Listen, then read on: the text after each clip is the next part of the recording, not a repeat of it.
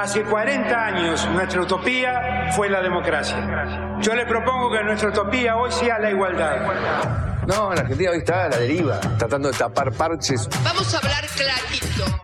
Hay proscripción. La grieta famosa, que es un invento de la política para generar odio y desde ahí conseguir más votos. Vas a meter preso a Videla a todos los responsables. Estamos trabajando en armar una estrategia para enfrentar la izquierda a nivel internacional. La izquierda tiene que pelearla y la peleamos todos los días. Si vos le tenés bronca, le tenés que pelear, pelear, lo que tenés bronca, pero lástima a nadie. Lástima a nadie. La moneda ya está en el aire. Empieza cara o seca en FM Concepto.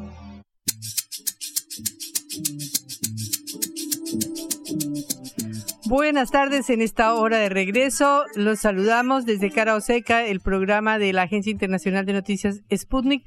Eh, soy Patricia Lee y me acompaña Juan Legman. ¿Cómo estás, Juan? Muy buenas tardes, Patri. Ando muy contento porque cualquier día que empieza con Messi vistiendo el 10 de la selección es un buen día. Y con un gol a los 79 segundos, ¿no? Hoy, exactamente, un gol antes de los dos minutos para la victoria contra Australia en este 2 a 0. La victoria que importó contra Australia fue durante el Mundial, ¿no? Por supuesto. Con esa tajada del Dibu Martínez sobre el final que nos salvó. Bueno, pero es un, es un lindo día. Fue a la mañana, fue a las 9 de la mañana, horario laboral. Pero bueno, muchos pusimos pausa un segundito para ver unos minutitos al mejor jugador de todos los tiempos. Así que desde ahí empecé el día con una sonrisa. Yo creo que viste todo el partido, Juan. ¿Vos decís? sí. No te lo puedo confesar, Patri. No al aire, después lo hablamos. Perfecto, muy bien. Bueno, eh, a pesar de los goles de Messi, tenemos que lamentablemente referirnos a temas que no son tan lindos y tan atractivos, como por ejemplo las protestas sociales en Argentina, en un país donde todo el mundo se pregunta por qué hay una inflación del 114%, terminó ayer 114,2%. 114.2% anual. 7.8 eh, mensual y sin embargo pareciera en la superficie que no se mueve nada, que todo está bastante tranquilito, pero ¿eso es así o no? De eso vamos a hablar hoy en nuestro programa. Vamos a hablar también sobre dos grandes movilizaciones que están ocurriendo en este momento al interior del país. La más importante es la, de, la, eh, que venimos hablando en estos días, que es la conmoción que hay en la, en la provincia del Chaco por la eh, desaparición de Cecilia Strisovsky, esta mujer de 28 años que, que fue vista por última vez el primero de junio eh, y por cuya desaparición está eh, detenido César Sena junto a sus padres, muy allegados al gobernador de la provincia de Chaco, a Jorge Capitanich. De hecho, ya lo contamos, integraban la lista eh, tanto de concejales como de intendentes, de precandidatos, por supuesto, de cara a las elecciones en la provincia del oficialismo de son este domingo Capitanich. Efectivamente, bueno, de los siete detenidos, cuatro integraban las listas del oficialismo. Hay una gran conmoción. Ayer, como anticipábamos, se dio por la noche, hacia las 20 horas, una enorme movilización, dicen, desde allá que es una de las más grandes de la historia de la provincia, por supuesto en busca de, justicia y la aparición de Cecilia. Se vieron banderas eh, feministas, la del Ni Una Menos eh, como emblema, así que bueno, estaremos hablando de eso. Y también la otra gran movilización que hubo en estas semanas en la provincia de Jujuy contra la reforma constitucional de la provincia impulsada por eh, Gerardo Morales. Tiene algunos puntos importantes a, detenerse, quizás cuando fue anunciado la más importante era la de limitar la protesta social para, por ejemplo, evitar que manifestantes pudieran cortar todos los carriles de una ruta. Por ejemplo, bueno, esto disparó muchas críticas, sobre todo desde la izquierda y los movimientos sociales. También vamos a estar hablando de esto durante el programa. Y por último, algo que nos interesa a todos, aunque no sea el tema del momento, pero es una tendencia muy importante y es, ¿se acaba el petróleo o no se acaba el petróleo? ¿Vamos a las energías renovables? ¿Se terminan los combustibles fósiles o los tendremos que seguir soportando durante décadas?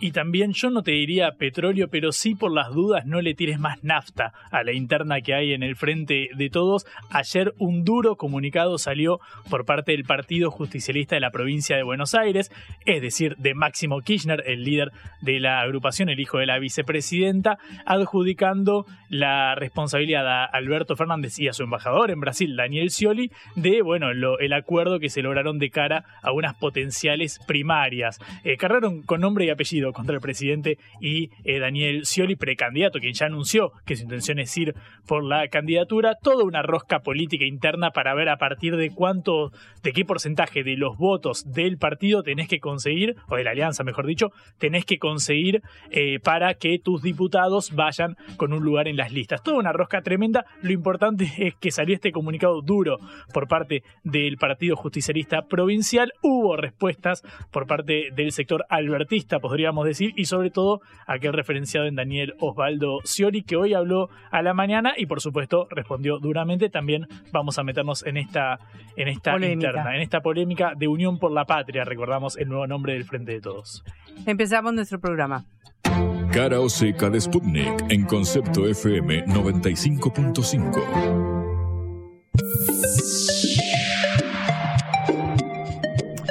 ¿Está todo ok en el país? Hay una sensación muy rara en Argentina porque como comentábamos al comienzo de este programa, mientras que tenemos una tasa de inflación anual que supera el 114% y una tasa mensual de inflación que ayer se festejó porque fue solamente del 7.8% y no del 8.4% como había sido en el mes de abril, aparentemente eh, las oleadas eh, sociales están pareciera tranquilas. Esto no sucedió así en el 2001 y ese es uno de los grandes temores siempre de la política argentina, porque cuando fue el 2001, cuando fue esta tremenda crisis social producida después de la década de privatizaciones que impulsó el presidente Carlos Menem y después del estallido de la convertibilidad, este este experimento monetario en el cual el peso se equiparó con el dólar. Eh, bueno, hubo movilizaciones inmensas en todo el país, se hicieron cortes de ruta en todas partes, se hicieron puebladas, se hicieron asaltos a supermercados, hubo una situación social muy, muy tensa que terminó con decenas de muertos, con huelga general, con movilizaciones en la Plaza de Mayo que llevaron a la renuncia de Fernando de la Rúa. Quizás esto es lo que eh, el temor enorme de los gobiernos de los últimos 20 años, en primer lugar de los gobiernos de Néstor y de Cristina Kirchner, de Alberto Fernández y de Mauricio Macri, por supuesto, de que se repita una situación así en el país como la terrible situación que se vivió en 2001 y que termine un gobierno de esta manera. El gobierno de Mauricio Macri soportó movilizaciones importantes, pero logró sortear este, maleficio de que los gobiernos no peronistas no terminaran su mandato, como sucedió con el gobierno radical de Fernando de la Rúa, pero en el año desde que Mauricio Macri renunció y se posesionó Alberto Fernández, que es peronista, hemos vivido una situación social dramática, primero con la pandemia y luego con toda la eh, economía en la situación en la que se encuentra, con el aumento de la inflación que se ha duplicado desde el momento en que Macri dejó el gobierno, eh, con el aumento de la pobreza, que como hemos dicho muchísimas veces es del 40%, y la de los niños en, del 60%. Entonces, es raro, parece que no pasará nada en Argentina, pero sí pasa, sí pasa si miramos el interior profundo de la Argentina. Comenzando por la provincia de Jujuy, la provincia más al norte del país, donde eh, van dos semanas de paro docente y este viernes hay una huelga general convocada por la CGT, la Central General del Trabajo. Como decíamos al comienzo de nuestro programa, se combina con otra situación política y es que esta provincia eh, gobernada por el radicalismo, por Gerardo Morales, eh, uno de, los dirigentes más importantes del Partido Radical, eh, ha decidido hacer una reforma constitucional. Y esa reforma constitucional recorta derechos de movilización y propone eh, sancionar o prohibir las movilizaciones que son en la corte, en los cortes de las vías públicas, lo cual ha desatado también otro factor más de protesta y de crisis en Jujuy. De cualquier manera, la provincia lleva dos semanas con paros y movilizaciones docentes. Ya el conflicto eh, parece haberse arreglado, pero de, cualquier manera ah, todavía seguimos esperando la huelga que va a haber mañana de todos los trabajadores de la provincia. En la vecina provincia de Salta hubo cinco semanas de paro docente, con huelgas de hambre incluidas, es decir, También una situación que puso a la provincia al rojo vivo, porque sabemos que si paran los docentes, si los eh, jóvenes y los chicos no van a la escuela, se cambia toda la dinámica familiar y laboral en cualquier lugar. Bueno, esto sucedió en la provincia de Salta hasta ahora, de manera que las dos principales provincias del norte del país han estado completamente movilizadas. Precisamente hoy hubo acá en la ciudad de Buenos Aires una movilización de apoyo a los paros docentes en todo el país. Porque no solamente los paros docentes fueron en eh, Salta y en Jujuy, sino también en la Patagonia, en la provincia de Santa Cruz y en la provincia de Chubut. Chubut es una provincia que ha sido caracterizada por largos, largos periodos de huelgas docentes que dejan a los chicos sin clases durante meses, durante meses porque hay una crisis económica muy grande en la provincia, una provincia petrolera, pero que ha estado en una situación económica muy delicada y donde, por ejemplo, un empleado de comercio cobra 60 mm, mil pesos, es decir, eh, una cifra que sería superior, un poquito superior a los 100 dólares al cambio oficial, 120 dólares. Realmente una miseria si se considera lo que es el costo de vida actualmente y la inflación de 7.8% de este mes. Y como también anunciábamos al principio, y ahora vamos a pasar a referirnos a eso, la impresionante movilización en el Chaco por el supuesto femicidio de Cecilia Strikowski, que ha sido una de las mayores movilizaciones que se recuerde en la provincia y que recuerda mucho a lo que pasó en otra provincia argentina eh, con el asesinato de María Soledad Morales en la provincia de Catamarca eh, por parte de uno de los miembros del clan de la familia gobernante de esa provincia en ese momento y que recuerda estos crímenes terribles, grotescos que suceden en el interior del país y se mezclan con esta denuncia de femicidio, aunque todavía no está esclarecido el crimen. De manera que estamos ante una serie de confluencias de protestas sociales en todo el país que si bien no se ven, que si bien no son la primera cara de los diarios, que si bien no son los titulares y si bien la CGT, la Central Sindical, no ha declarado ninguna huelga general contra el gobierno de Alberto Fernández, eh, están sumando tensión por lo bajo en medio de este panorama electoral que nos llevará a las elecciones de octubre. Un eh, importante analista argentino hablaba de microestallidos, es decir, no de estallidos sociales descomunales como el de 2001, sino de pequeños estallidos sociales que van desde las protestas que yo estoy mencionando hasta, por ejemplo, el día en que los choferes de colectivo eh, agarraron a las piñas, como se dice en Argentina, al ministro de Seguridad Sergio Berni por el asesinato de un chofer de colectivo en la localidad de La Matanza, acá en el oeste de la provincia de, en el oeste de la ciudad de Buenos Aires. De manera que hay que ver cuál es el problema central del país, porque muchos se preocupan en esta época electoral de hablar de que se viene la derecha, se viene la ultraderecha, se viene el fascismo, se viene mi ley, se vienen los duros, pero en realidad si miramos el conjunto de la política social, lo que más preocupa a los gobernantes argentinos, lo que más preocupa a la política argentina es este enorme descontento social que va a tener una manifestación electoral seguramente en las elecciones de octubre. Así que vamos a repasar hoy un poco qué es lo que está pasando en el país. Blanco o negro, sí o no. A favor o en contra. Sputnik para la pelota para reflexionar.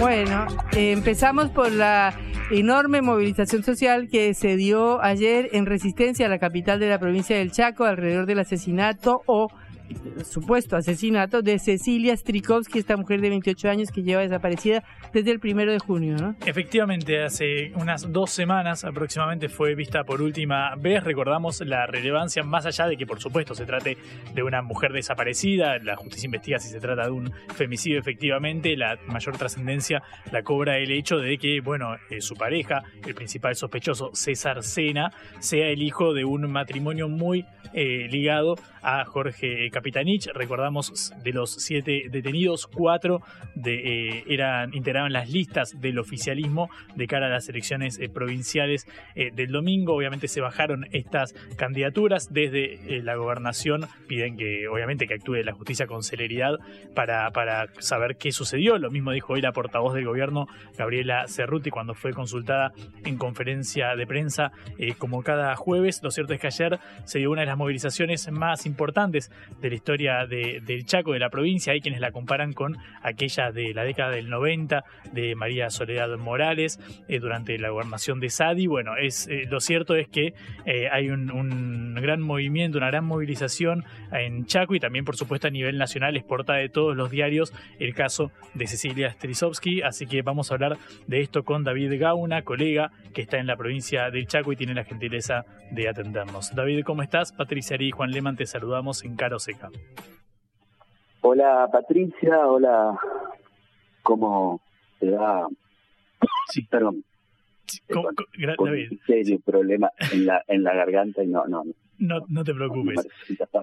Juan y Patricia, muchas gracias a los dos. Eh, me quiero quiero eh, iniciar comentando que sí, que ayer tuvimos una movilización que algunos calculan en 20.000, otros calculan cercanos a los 40.000 personas en el centro de la ciudad en, el día más frío del año, algo que hay que tener en cuenta, ya que somos muy cercanos al frío, tuvimos calor hasta, hasta la semana pasada y hizo mucho frío y la gente se sentó al frío y fue eh, espontáneamente convocado solamente por la familia de, Cecilia. Y quiero ponerte ya en contexto, eh, el femicidio eh, nadie ya lo, lo puede ocultar.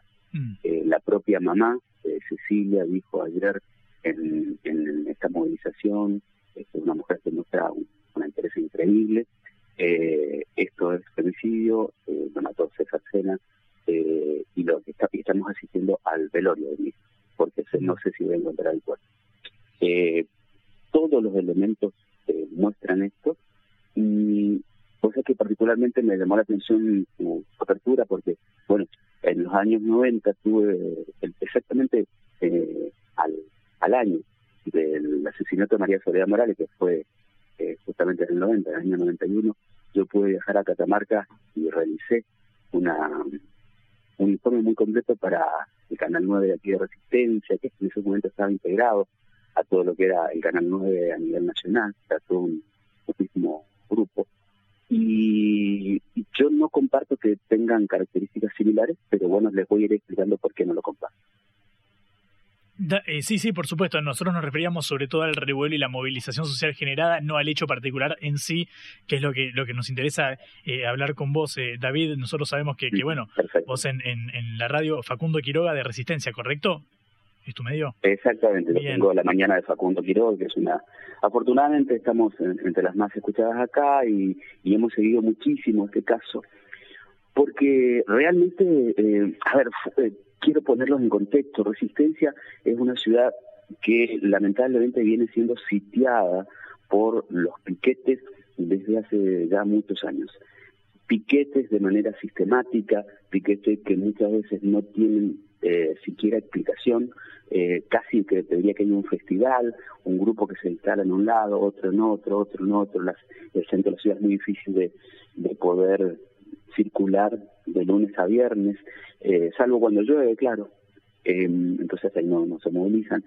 Y, y uno ve en, en, paralelo en estos últimos años cómo eh, muchos de los que se han puesto al, frente de los líderes, de, los líderes de estos, movimientos sociales, te cuento, están registrados en el Ministerio de Desarrollo Social más de 350 movimientos sociales aquí en el Chaco. Mm. solamente acá en el Chaco. Eh, David, una, una, una pregunta para, para, para, dar contexto, discúlpame que te detenga, porque para entender bien, obviamente la relevancia de, de, este caso se da obviamente por el femicidio del cual vos estás hablando y también por el hecho de que Mericiano Sena y Marcela Acuña, los padres del principal sospechoso César Sena, sean muy ligados a Capitanich. Quiero preguntarte quiénes son estos, estos dirigentes cuando vos hablas de la protesta social. perfecto, justamente. Emerenciano Sena fue el primero de los, de los líderes piqueteros que se hizo famoso aquí, que se hizo un personaje mediático. Él surgió en un barrio, eh, se lo conoció públicamente allá por el 2002, en un barrio muy pobre aquí de Resistencia que se llama Villa Los Tirios. eh, una serie de lluvias había anegado el barrio y él salió a liderar, eh, espontáneamente liderar a sus vecinos, cortando la avenida 9 de Julio, una avenida de las principales de la ciudad, para exigir al gobierno entonces que eh, pongan bombas y le saquen el agua de dentro de las casas. Eh, fue muy fuerte su protesta, eh, amenazó, fue, muy bravo eh, y estábamos muy recientes de la crisis de, de, lo que fue la caída de la Rúa con la gente en la calle y demás. Entonces fue un, hombre que llamó mucho la atención, los medios empezaron a seguirlo, se hizo muy, muy mediático, se hizo muy famoso por eso y tuvo muchos enfrentamientos con el gobierno de entonces. A partir del 2005, cuando cambió el signo político acá, él hizo un, un cambio, digamos así, dejó de salir a la calle y empezó a generar proyectos productivos sostenidos con dinero del Estado y así hay un barrio de más de 300 viviendas en donde tienen escuela propia, eh, centro de salud propio. Eh, la Municipalidad de Resistencia le reclama que no tienen este, que no tienen ningún registro en catastro, con lo cual no pagan este, impuestos. Eh, él tiene dos entendimientos de sancherías, o de, cría y venta de cerdos, ellos que tienen más de 100 hectáreas, cada uno de ellos, ambos cedidos por el Estado. Eh, su vida se transformó absolutamente a tal punto que es un hombre que se mostró en las redes sociales eh, viajando al Vaticano a saludar al Papa varias veces, eh, viajando al exterior de vacaciones, eh, mostrando grandes sorteos para su gente y, y además con un manejo muy férreo de la cosa, muy férreo, con, con muchas versiones que daban vuelta. ¿Yo por qué empecé hablando de los piquetes? Porque justamente Merenciano es una de las referencias de cómo un, un hombre que hace unos años era muy pobre, por ser dirigente social se transformó de repente en multimillonario y lo exhibe sin pudores, sin pudores. Y entonces eh, esto, es, esto es algo que viene, viene cargando la, eh, lo que es el, el humor social. Algunos otros dirigentes tienen causas abiertas en la justicia porque le descubrieron también en esto de pavonearse en las redes sociales con camionetas eh, que un, tra un trabajador necesitaría juntar tres o cuatro sueldos, eh, tres o cuatro años de sueldo para pagarla, y ellos se lo, la, la, muestran, que tengo esta camioneta, tengo esta, le pago a mi hijo, me voy de viaje a Río de Janeiro, cosas por el estilo, y, y, y gente en su movimiento, en, en los que tienen a su cargo, están en la lona, gente muy pobre o indigente, inclusive esa gente está acusada ante la justicia porque hubo pruebas de venta de muchos de los elementos que tenían para distribuir, que decía distribución gratuita, porque aquí el Estado le da a los líderes de movimientos sociales y ellos son los que reparten mm. así con el sistema de cooperación. Pero evidentemente se quedan con mucho en el, en el, en el camino, esta intermediación les genera un negocio increíble y, y son multimillonarios y los exhiben. Y, lo que más llama la atención es que lo sabemos todo, lo muestran todo, pero no, no nos hemos enterado jamás que la FIP, por ejemplo, que persiga a miles de monotributistas en el país, si se pasan de una categoría a otra, jamás vino a investigar este crecimiento económico absolutamente imposible de ser. Estamos hablando con David Gauna, periodista del Chaco, tiene la gentileza de atendernos, obviamente a raíz de lo que es quizás el tema de, de esta semana, la desaparición de Cecilia Strisovsky y bueno, la el potencial femicidio que, ocurrió en manos, habría ocurrido en manos de, su pareja César Sena, hijo de un matrimonio muy cercano a Jorge Capitanich, el gobernador de la provincia. Quiero preguntarte, eh, David, puntualmente en torno a este último punto, ¿qué consecuencias políticas puede, puede dejar lo que está sucediendo en el plano electoral? Ya sabemos que, bueno, bajaron las candidaturas de los eh, imputados, de los detenidos, eh, que, bueno, iban a presentarse en los comicios provinciales, ¿no? Claro, a ver, mira, me, eh, no sé si se puede medir políticamente todavía, porque nosotros tenemos primarias este domingo. Nosotros estamos a eh, poco más de 48 horas de ir a votar en primarias, eh, los candidatos a gobernador, diputados y demás. En Sena y su mujer, por cuarta elección consecutiva, se presentaban con una lista propia que adhería a la candidatura de Capitanich, pero no pertenecen a la lista central del oficialismo. Entonces, en los, en los en los comicios anteriores, a lo sumo llegaron a sacar 3.000, 4.000 votos, que seguramente serían de la gente que trabaja en sus en sus emprendimientos, de los familiares y demás, porque Sena es un, un, personaje muy marginal para la comunidad del Chaco. Nadie podría, en su sano juicio, creer que un tipo así sería útil en una Cámara de Diputados, un tipo muy violento, un tipo de, ni siquiera mostrar capacidad de diálogo, sino todo lo contrario, de querer imponer siempre sus cosas. Sin embargo, sí es cierto, eh, es muy cercano a Capitanich, Capitanich de hecho fue padrino de su casamiento, eh, le prologó uno de los libros en donde se muestra casi como si fuese un Che Guevara renacido, eh, y entonces, que puede haber consecuencias, sí, claro, puede haber secuelas porque si Merenciano creció de alguna manera fue porque se lo dejaron hacer. Y esa es la sensación, creo yo, por la cual la gente salió tan, tan decidida ayer. Eh, porque alguien que se cree capaz de hacer un, acto tan atroz como el que pasó con Cecilia, eh, es porque se siente impune. Y alguien que se siente impune en una sociedad, bueno, es un peligro, es una bomba de tiempo, ¿no?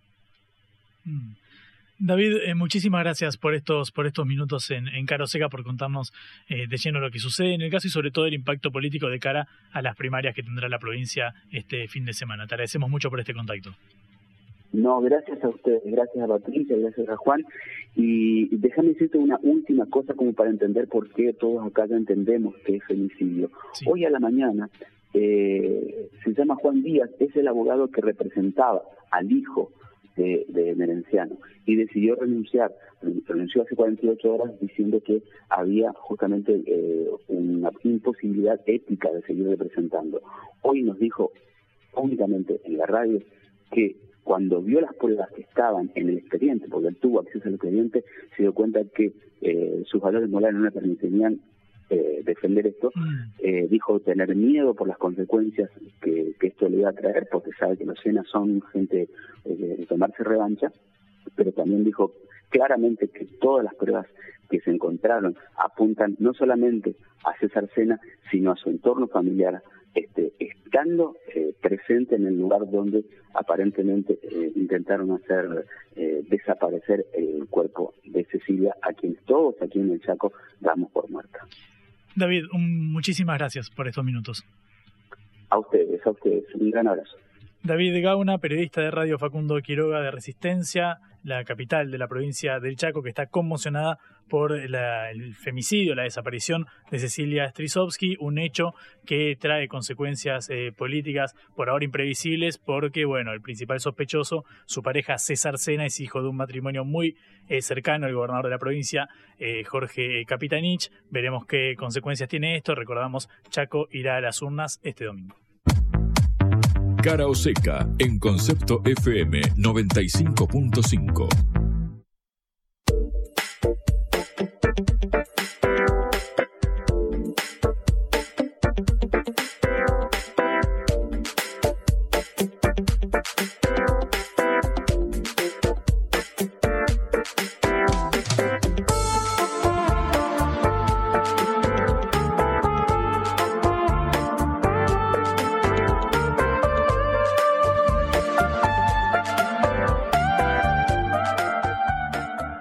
las noticias eh, trágicas de la Argentina, nos vamos a referir a una noticia internacional global que hace, em, es muy interesante porque es una de las tendencias eh, demográficas que van a definir nuestro futuro y es la caída tremenda de la tasa de natalidad eh, en todo el mundo. En 2010 había 98 naciones y territorios que tenían la tasa de fertilidad por debajo de 2.1, que es conocida como la tasa de reemplazo. Es decir, por debajo de esa tasa de 2.1 eh, empieza a declinar la cantidad de la población, según las Naciones Unidas. Pero en 2021, es decir, 11 años después, ese número de países había crecido a 124, es decir, más de la mitad de los países de los cuales hay datos acerca de la fertilidad. Y las 15 principales economías del mundo tienen tasas de fertilidad por debajo de la tasa de reemplazo, es decir, tienen menos hijos de los necesarios para reponer su capacidad laboral o su fuerza laboral o la cantidad de la población que tienen. Esto es preocupante o no, depende de cómo se lo mire. Por un lado, es una transición que ya hizo la humanidad y que se ha completado en prácticamente todos los continentes, con excepción del África, donde las tasas de ah, fertilidad siguen siendo todavía muy altas. Pero por otro lado, es un problema porque eso significa que la cantidad de trabajadores que tienen que eh, aportar activamente a los sistemas impositivos y a los sistemas de salud del mundo son cada vez menos. por ejemplo, eh, ¿qué pasa en, eh, en países como China, en donde el número de trabajadores entre 21 y 30 años ya cayó de 232 millones en 2012 a 181 millones en 2021? Pero se calcula que a mediados de 2050 esto va a ser menos de 100. O sea, imagínense, de 232 millones que tenía en 2012 de trabajadores entre 21 y 30 años, va a bajar a 100 millones. O sea, es una caída de la población laboral enorme. Eh, esto no solamente por la política de, la, de, un solo hijo que nosotros sabemos que China tuvo durante los últimos años y que ha flexibilizado, pero que eh, significa que China no va, no va a poder seguir siendo la máquina o el taller del mundo como fue hasta ahora. Esto es muy importante. Lo mismo pasa en India, en donde la tasa de fertilidad cayó por debajo de 2.1 en 2020, a pesar de que el... Eh, crecimiento de la economía es muy grande y de que se podría eh, tener, digamos, podría el país dar para una mayor cantidad de hijos, pero también en China, en la India, que es el otro país más poblado del mundo, junto con China, esta tasa de fertilidad viene cayendo. De manera que seremos cada vez menos. Eso es una buena noticia desde el punto de vista de que por ahí no destruimos toda la naturaleza, pero también es preocupante porque vamos a ver cómo aguantan los sistemas económicos. Si me tengo que arriesgar, Patri, te digo que los que vengan a nacer durante este año, muchos se van a llamar Lionel. Lo único que te puedo decir. No sé cuántos, pero bueno, muchos. Veremos cuántos cientos de Lioneles hay. Cara o seca. En el foco. Bueno, eh, continuamos con las protestas sociales en Argentina. Eh, hablábamos de la provincia del Chaco, una provincia del norte argentino, una de las provincias más pobres de la Argentina, sacudida por las movilizaciones en contra del femicidio, ya se puede decir así, de Cecilia Strikowski. Y seguimos con Jujuy, la provincia en donde la movilización de los docentes ha sido fundamental en los últimos días y se une con un reclamo en contra de la reforma constitucional en este momento. Efectivamente, Patri, como veníamos eh, anticipando, es una reforma de la constitución eh, provincial de la provincia de Jujuy, impulsada por eh, el gobierno que tenía algunos eh, puntos llamativos que son los que despertaron eh, grandes movilizaciones en protestas, sobre todo de sectores de izquierda y movimientos sociales que decían, por ejemplo, que era ilegítimo el artículo que buscaba restringir la posibilidad de protesta social, es decir, que no se puedan, por ejemplo, cortar rutas en su totalidad, que hubiera que liberar carriles, como diciendo está restringiendo un derecho constitucional, que es algo que buscaba el gobierno de Gerardo Morales en la provincia eh, norteña sobre esto. Queremos conocer la, visión de Alejandro Vilca, el diputado nacional del Frente de Izquierda por Jujuy, quien fue eh, candidato en las últimas eh, elecciones. Ya hemos hablado con él en este espacio. Alejandro, ¿cómo estás? Buenas tardes. Acá Patricia Lee y Juan Leman. Te saludamos en Caroseca. ¿Qué tal? muy buenas tardes, sí, un, gusto, ¿no? Ya te cuento cuál es la situación de Jujuy. Hoy se están registrando el octavo día de, paro por tiempo indeterminado de los sindicatos de la educación de nivel primario, secundario y terciario, el cual se han sumado otros sindicatos, eh, sobre todo por el reclamo de un salario que cubra el costo de la canasta familiar y también por el rechazo a esta reforma constitucional que está llevando Gerardo Morales y entre los puntos centrales es eh, avanzar con la prohibición del derecho a la protesta social. Mm digo, para entender el, panorama, ¿por qué, digamos, es importante y por qué tan masiva estas, estas movilizaciones? Vos sabés que desde que asumió Gerardo Morales, un gobernador de Juntos por el Cambio, que ya culmina ahora su segundo mandato hace ocho años, lo primero que hizo apenas llegó al gobierno es apoderarse de la justicia, del Poder Judicial, poniendo a jueces radicales, eh, exfuncionarios de su gobierno, eh, y lanzó una política muy dura no contra la protesta social poniendo un código contravencional que penaba eh, la protesta. Eso lo que llevó es a que muchos trabajadores tengan miedo no por las causas por los contra de paro. Y bueno y fue aprovechado por Gerardo Morales todos esos años para aplastar los salarios de los trabajadores. Hoy la gran mayoría de los trabajadores está bajo la línea de la pobreza. Un trabajador docente cobra 80 mil pesos o un trabajador estatal, municipal, puede cobrar 70 mil pesos, ¿no? Eh, son salarios muy bajos.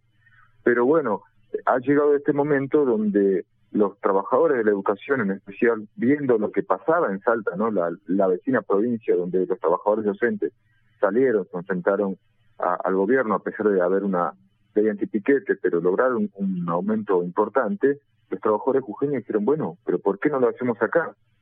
Y salieron masivamente los trabajadores de la educación para pelear por un salario digno y recuperar todo lo perdido durante todos estos años, y además se han plegado otros sindicatos que también atraviesan ¿no? esa misma situación, como te explicaba, muchos trabajadores estatales, y esto ha generado un nuevo movimiento eh, que ha sido acompañado por organizaciones sociales, derechos humanos, pueblos originarios.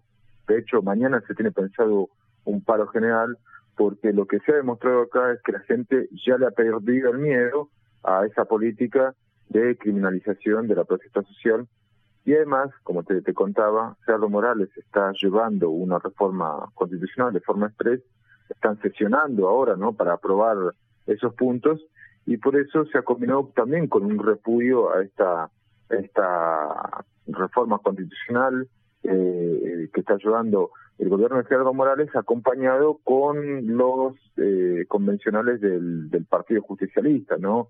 que acá en la provincia de Jujuy son muy afines al gobierno de Gerardo Morales. Nosotros desde la izquierda que teníamos convencionales abandonamos ¿no? esa, esa reforma constitucional denunciando no solamente lo arbitrario, antidemocrático, sino eh, reivindicando la lucha del pueblo jujeño. Y, y, yo creo que es importante esto, no tenerlo en cuenta, porque el tema de la represión es un tema que, sobre todo, espacios como Juntos por el Cambio lo vienen planteando como un problema a resolver. Y Gerardo Morales pensaba mostrar este, este avance que se jugó a tenerlo como un trofeo eh, para mostrar que él acá en Jujuy podía llevarlo. Y esto anticipa lo que van a hacer, ¿no? Si van a ajustar, necesitan como frenar eh, el reclamo social. Pero hoy las calles en Jujuy le empiezan a decir no a Gerardo Morales y no a esta avanzada antidemocrática y reaccionaria, ¿no?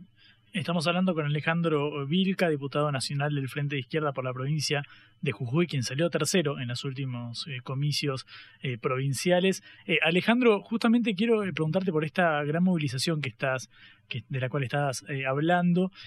¿Surtió algún efecto? Porque, bueno, Morales dio marcha atrás con algunos de los puntos claves de la, de la reforma, ¿correcto? Es así, vos sabés que mm, primero te cuento, ¿no? esta reforma incluía un punto que era todavía mucho más eh, grave, que quería eliminar las elecciones de medio término y solamente se vote cada cuatro años. Y el que salía electo gobernador se queda automáticamente con el poder de la legislatura, la mitad más uno de los diputados. Entonces eso también iba a, a, limitar o por lo menos iba contra la división de los poderes, ¿no? Porque el, eh, el que se quedaba con la gobernación se quedaba con todo el poder también legislativo y eso en última instancia le permitía también elegir los jueces. O sea, estaba en el camino de crear un, un régimen casi totalitario, ¿no? De quedarse con el sumo de todo el poder. Retrocedió en eso porque era muy brutal, ¿no? Pero sigue insistiendo con esta eh, eh, con incluir este punto, ¿no? De ir contra el derecho a la protesta. De hecho, ante la movilización que hubo estos días, eh, sacó un decreto eh, planteando casi la disponibilidad de los trabajadores que se sumaba al paro, eh, contra aquellos diputados, concejales que apoyaran la, huelga, porque bueno, la izquierda es la única fuerza que, que apoya y, también iba a penalizar. Retrocedió, no generó eh, el miedo que él esperaba, sino que más bronca creo. Entonces, bueno, hoy está eh, en ver cómo frena esas movilizaciones, por eso está convocando de forma urgente a paritarias, gremio por gremio, para ver si puede solucionar o desactivar pero lo que hoy no puede frenar ya Cerro Morales es que el pueblo jujeño ha despertado y le ha perdido el miedo a un gobernador que ha utilizado no esas maniobras del miedo, del terror, del poder judicial. Eh, entonces yo creo que, que, muestra no otra realidad en, las calles, que por ahí él, cuando está en Buenos Aires o en campaña eh, de su candidatura, siempre trata de mostrar las bondades y lo maravilloso de Jujuy, pero no muestra la profundidad eh, la situación terrible ¿no? que vive el pueblo jujeño, porque el plan de Gerardo Morales, hay que decirlo así, quiere construir una provincia al servicio de los grandes empresarios, del tabaco, de los ingenios, de las mineras, como sucede eh, sobre todo sobre un recurso importante que tiene Jujuy, que es el litio, ¿no? que hoy está a merced de las multinacionales que saquen nuestros recursos. ¿no? Mm.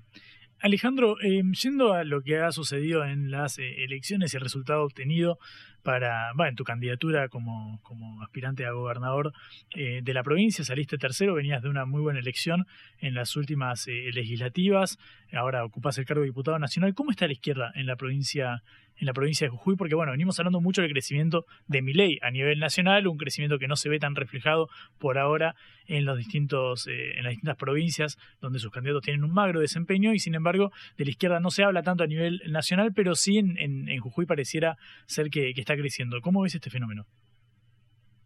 Mira, la izquierda viene creciendo eh, de forma importante, ¿no? no solamente somos una fuerza electoral, sino una fuerza que tiene inserción en cada sindicato, en cada lugar de trabajo y eso, eh, digamos, ha mostrado de que la izquierda no solamente puede ser un canal de para desarrollar la bronca o la decepción de mucha gente, sino también para la organización, ¿no? Y sobre todo con una propuesta donde plantea que todas las riquezas eh, las pongamos en favor de, las necesidades sociales y no en favor de los grandes empresarios, la, la ganancia de unos pocos.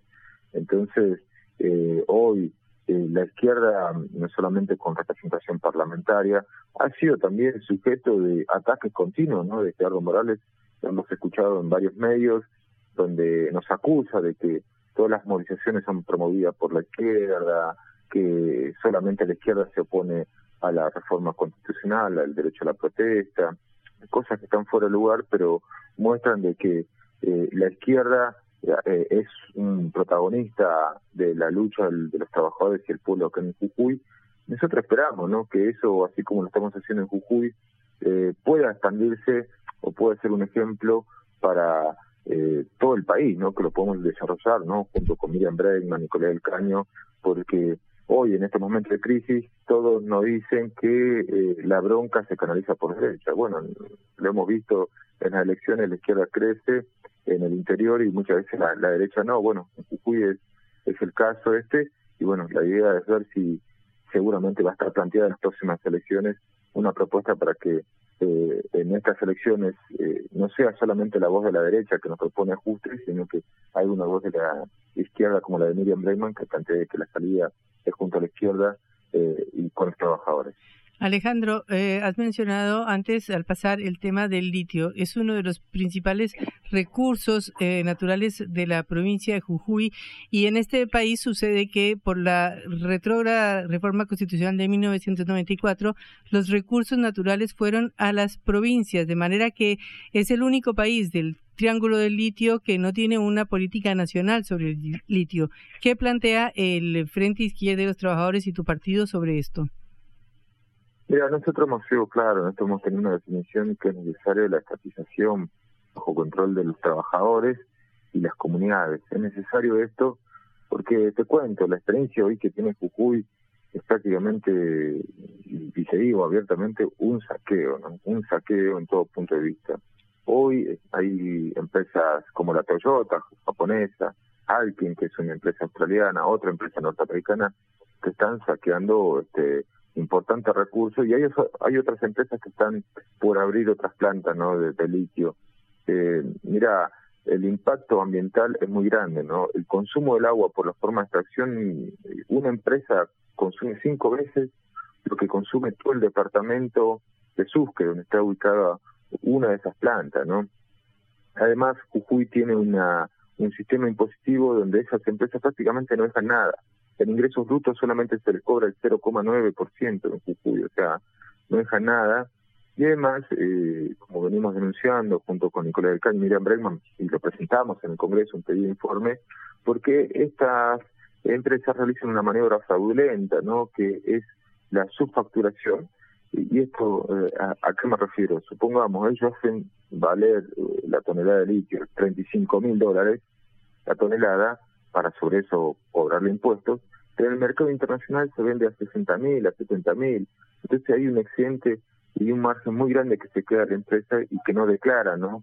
Entonces, eh, causas como esas ya han, hay una empresa en Catamarca que ya tiene que pagar una multa, ¿no? Por esa misma razón. Bueno, acá las empresas en Jujuy tienen mano libre, por eso es que nosotros cuestionamos porque no puede ser que una, una, provincia como la nuestra, que tenga una importante riqueza, pero que se la llevan las multinacionales generando millones de dólares, pero acá tenemos trabajadores que son prácticamente mendigos, bajo pobres.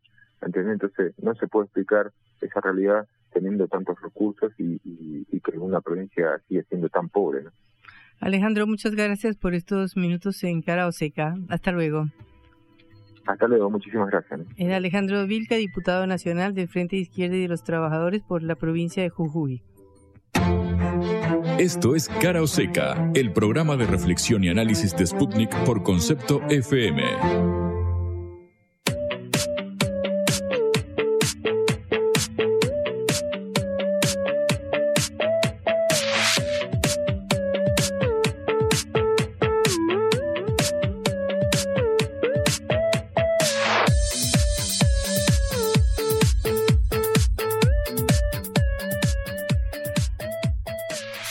Agencia Internacional de Energía, el pico de la demanda de petróleo eh, está a la vista y podría llegar al final en esta década. Eh, la Agencia Internacional de Energía dijo que el salto de la demanda posterior a la pandemia terminaría y que el crecimiento empezaría a partir del próximo año. Eh, sin embargo, hay una discusión mundial sobre si el petróleo se termina o si no se termina, sobre si las energías renovables van a reemplazar el petróleo en los próximos años o no. Eh, de cualquier manera, la demanda mundial de petróleo seguirá creciendo. Eh, en 2023 hasta un récord de 100.23 eh, toneladas métricas por día, según dijo la Agencia Internacional de Energía, pero después de eso empezará a bajar. Eh, sin embargo, eh, la pregunta que se hace eh, toda la humanidad es qué va a pasar con el petróleo. Si vamos a lograr reemplazarlo por las energías limpias, por los autos eléctricos, si va a reducirse el consumo de todos estos combustibles fósiles como el petróleo y el carbón, o si la humanidad seguirá dependiendo de ellos y eso seguirá afectando el cambio climático. Estamos en línea eh, con un experto para que nos explique esta situación. Juan José Cabrales, titular de la consultora Passepartout de Energía. Juan José Carvajales, perdón.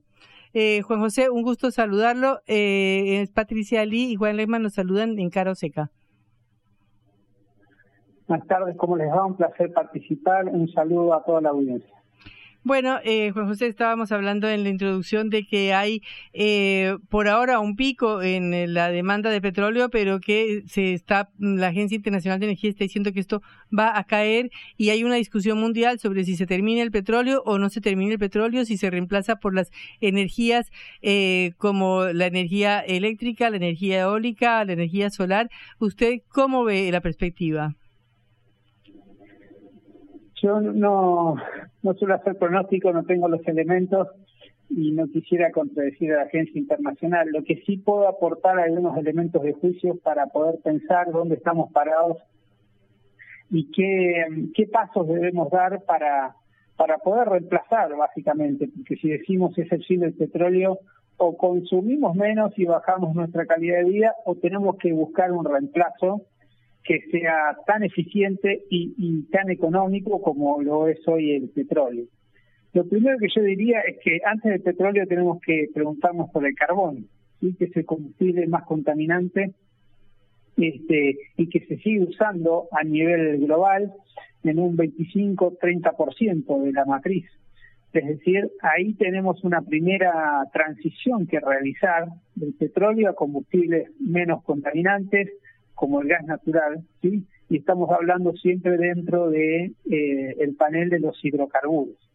Eh, lo hemos visto que se volvieron a abrir carboneras y que hay planes para restablecer su consumo en algunos países que lo habían cerrado eh, y que las potencias siguen usándolo, vemos China, China India de manera muy potente. Entonces, lo primero que hay que ver es cómo vamos a dejar de usar carbón para la generación eléctrica. Lo segundo, yendo al petróleo, este, ese pico de, uso eh, y consumo, bueno, se ha ido eh, corriendo ¿no? a lo largo del tiempo, eh, digo, moviendo para adelante o para atrás. ¿sí? nadie tiene certeza de cuándo se va a dejar de usar. Lo cierto es que también eh, desde fines 2021 y, y, sobre todo a partir de febrero de 2022 con, con la crisis en Europa, lo que se vio fue como un regreso a conceptos que habían quedado un poco superados como los de seguridad de abastecimiento, resiliencia en la provisión, si hay estrés en las cadenas de aprovisionamiento globales, de logística y sobre todo, bueno, ver de dónde va a salir la energía que necesitamos, porque lo que vino aparejado con ese primer, este, digamos, las primeras respuestas después de la, de la guerra fue una escalada de precios eh, con la cual tuvieron que lidiar los países ¿sí? del norte global y generó una inflación también en otros segmentos. Eh, y ahí se plantea esa alternativa, ¿no? Podemos dejar de usar eh, combustibles que son altos, en, intensos en emisiones de carbono, sin afectar eh, las economías eh, residenciales eh, y las cuentas fiscales de los países. Es decir, podemos lograr una tecnología que eh, nos dé acceso a la energía y que ésta sea a la vez accesible, es decir, afrontable, pagable por los individuos. Hoy estoy participando en una jornada en, Chile y acá se está discutiendo estas cuestiones hoy mismo. ¿sí? Podemos quitar el carbón, incluso la leña que se sigue usando para calefaccionarse en los hogares, por una alternativa que pueda ser afrontable por los usuarios domésticos. Son preguntas que hoy están flotando, mientras obviamente luego la pandemia no se volvió a, a invertir de la manera que se hacía antes en desarrollos de infraestructura y en base a, fuentes fósiles. Eso es eh, un dato de la realidad. Ahora bien, las energías renovables están avanzando lentamente, pero lo que hay que discutir es el ritmo en que esa transición se va a realizar, porque otro costado es el de eh, los minerales críticos que se necesitan para pasar a una fase de electrificación intensa, ¿sí? La, la, lo, las tierras raras, el litio, el cobre, los minerales que se necesitan para las baterías, para la electromovilidad. Entonces ahí hay muchas preguntas que todavía están, necesitamos, por ejemplo, mucha extensión territorial para poner los molinos, para los molinos que nos permitan generar energía eléctrica verde y con eso hacer hidrógeno verde. Eh, bueno, hay muchas preguntas que todavía están flotando, no están resueltas. Obviamente que hay que tomar cartas en el asunto, que, que los principales países han decidido que la agenda climática penetre en sus compromisos internacionales y hay programas, hay hojas de rutas en cada país, en la región, obviamente, y en Argentina. Eh, pero de ahí a pronosticar cuándo se va a dejar de usar el petróleo y yo le agrego el carbón, eh, no es un panorama que esté claro. Perfecto. Juan José Carvajales desde Santiago de Chile, eh, que ha tenido la amabilidad de atendernos. Muchísimas gracias. Un placer, a disposición y un saludo a la vida. Hasta luego. Antes de irnos, Juan. Estamos esperando que hable la vicepresidenta Cristina Fernández de Kirchner desde Río eh, Gallegos por la presentación de la ampliación de un eh, hospital en la ciudad que fue inaugurado, ¿sabes por quién? Por Néstor Kirchner. Eh, cuando era gobernador en 1995, mientras que Alicia Kirchner, la actual gobernadora de la provincia, era eh, la ministra. Eh, así que bueno, vamos a esperar a ver si hay alguna definición de Cristina después del cierre de alianzas que se concretó ayer a la medianoche, después de un duro comunicado del Partido Justicialista de la provincia de Buenos Aires, donde básicamente acusaba de tener mucha vanidad al sector impulsado por Alberto Fernández, principalmente Daniel Osvaldo Scioli, el precandidato a presidente que hoy se desempeña como embajador en Brasil. Bueno, fue un tema de rosca a ver de cuánto era el mínimo de porcentaje a obtener en las elecciones internas para poder eh, tener diputados propios del espacio de cada uno de ellos en caso de, bueno, perder la interna. Entonces uno decía, yo quiero que sea del 25%, entonces si saco el 25% del total, tengo diputados míos en las listas, terminaron cerrando un 30%, más cerca de lo que quería Scioli que lo que quería Máximo Kirchner, que di el 40%, asumiendo que iba a ganar.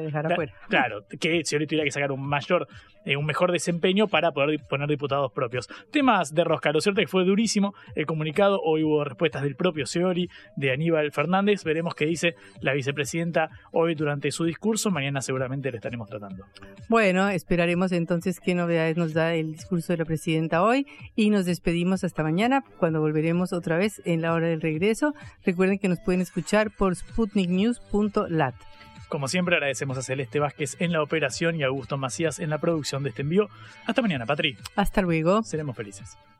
Vamos a hablar clarito. La guerra contra las drogas ha fracasado. Se ha producido un genocidio en mi continente. Tenemos nosotros que plantar una sola voz y que América Latina, el Caribe, le diga a los Estados Unidos de Norteamérica, no más golpismo. Y se aplica lo que decía Tolstoy, un gobierno que no procura la justicia no es más que una banda de malhechores. Qué cosa rara que diga gracias a la vida a pesar del dolor, porque mi hija dio la vida sabiendo que había que cambiar. La vi ahí que, que brillaba, que sobresaltaba en ese estadio hermoso y no lo pensé y, y la fui a besar. La vida está llena de tropezones y de fracasos, pero es hermosa. Cara o seca.